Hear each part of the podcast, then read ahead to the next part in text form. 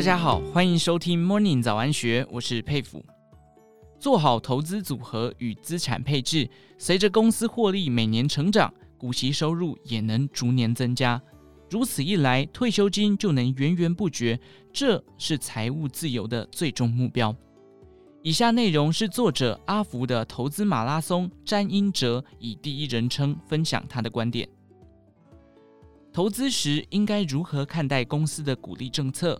我们可以学习费雪和巴菲特的观点，探讨获利公司处理盈余的方法，选出真正优质、值得投资的标的。成长股价投资之父费雪在《非常潜力股》这本书中提到。关于股息的纷纷扰扰，其中真正对股东有利的是，公司管理层将新增盈余拿来转投资，而不是作为股息发放给股东，让他们自己进行再投资。因为股息再投资需扣所得税及手续费，但保留盈余可以百分之百投入企业营运，帮助公司创造更大的收益。股息最重要也最少被提及的是股息发放的规律性。与可靠性，公司为了达到最高的成长率，会调整股息发放金额，但很少改变股利政策。例如，台积电的股利政策是维持每季稳定配发现金股利，而且每年发放的金额不会低于前一年。为了布局未来几年的成长，公司会重新考虑盈余保留比例。从二零一九年第二季开始，转变为每季配发二点五元的现金股利，到二零二一年第一季再提高至二点七五元。即便发放金额调整，但股利政策是一致的。如果想要选出真正优质的个股，就不该过于重视股息，这应该是最后考虑的事情。最不重视股息的投资人，结果通常得到最好的股息回报。把眼光放远到五到十年后，最好的股息回报往往不是来自高股息报酬率的股票，反而来自股息殖利率相对较低的公司。即使一贯的低配息率，实际发放金额还是会逐渐增加，终究超过高股息的股票。例如，鲜活果汁 KY 属于成长股，现金股利发放率约四成至五成左右。现金股利由二零一六年的四点二元逐渐增加到二零二零年的十二元。可宁味属于高殖利率定存股，现金股利发放率约八成至九成左右。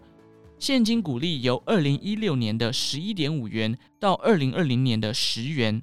两者对比之下，鲜活果汁 KY 的实际发放金额在二零二零年度已经超过可宁味。控股公司波克夏从来不发放股息，所以现金殖利率是零。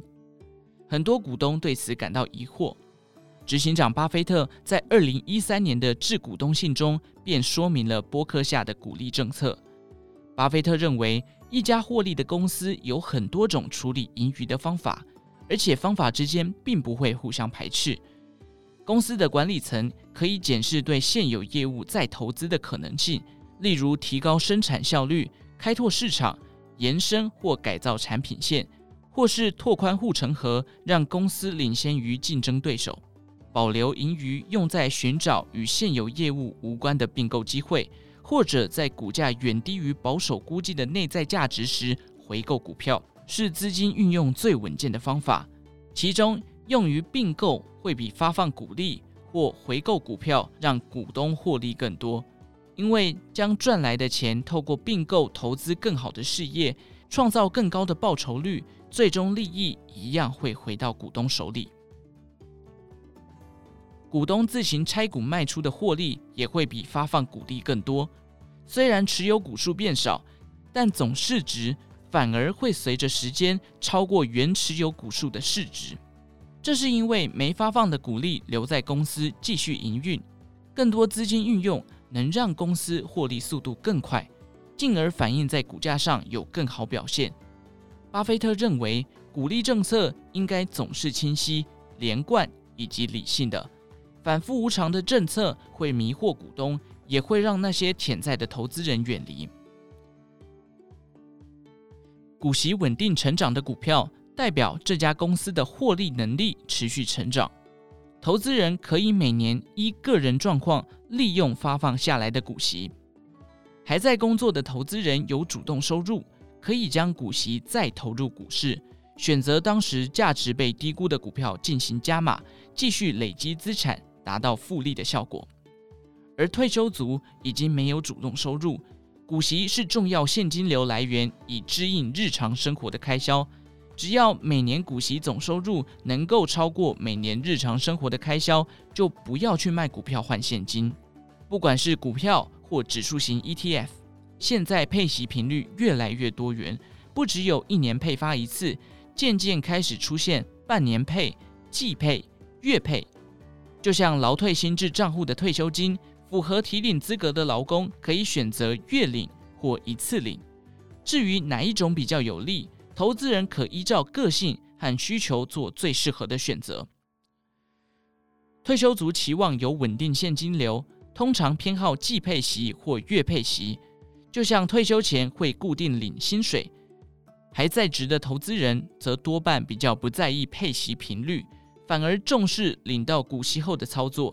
可以加码价值低估的标的，达到复利的效果。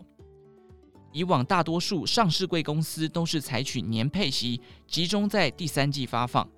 二零一八年公司法修订后，公司股利可以半年或一季配发一次。目前护国神山台积电就是采取季配且稳定配息的公司。股票型的 ETF 配息频率比股票更为多元，包括年配。半年配、季配、月配，多数投资人选择的台湾五十零零五零就是半年配发一次，而元大高股息零零五六则为年配。其他例如防御性资产的债券型 ETF，大多数则是采取季配和月配。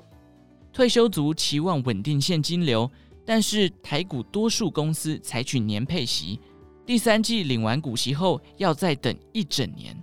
因此，退休族应该保留未来一年日常生活所需的费用，并将这笔钱存在高活存的数位账户里，但不可用于股票投资。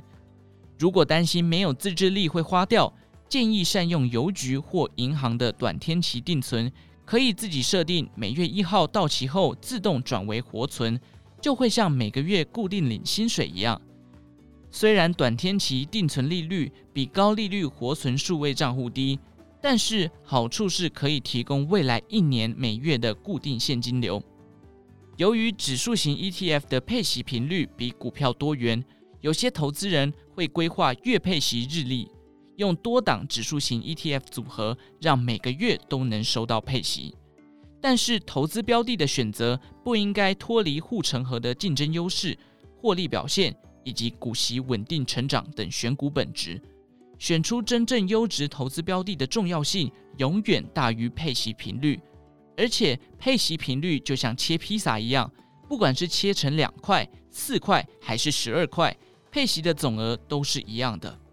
我的做法是同时并且平均买进台湾五十和富邦台五十零零六二零八。由于这两只指数型 ETF 同样追踪台湾五十指数，配息频率皆是半年配。但是除息时间不同，零零五零在一月及七月，零零六二零八在七月及十一月，因此我在一年中有三个月份可以领到股息，拥有稳定的现金流。以上内容出自大是文化出版《配速持股法》，我月领十万。更多精彩内容，欢迎参考《金周刊》官方网站或下载《金周 App》。有任何建议，也欢迎留言告诉我们。祝您有个美好的一天，我们下次再见。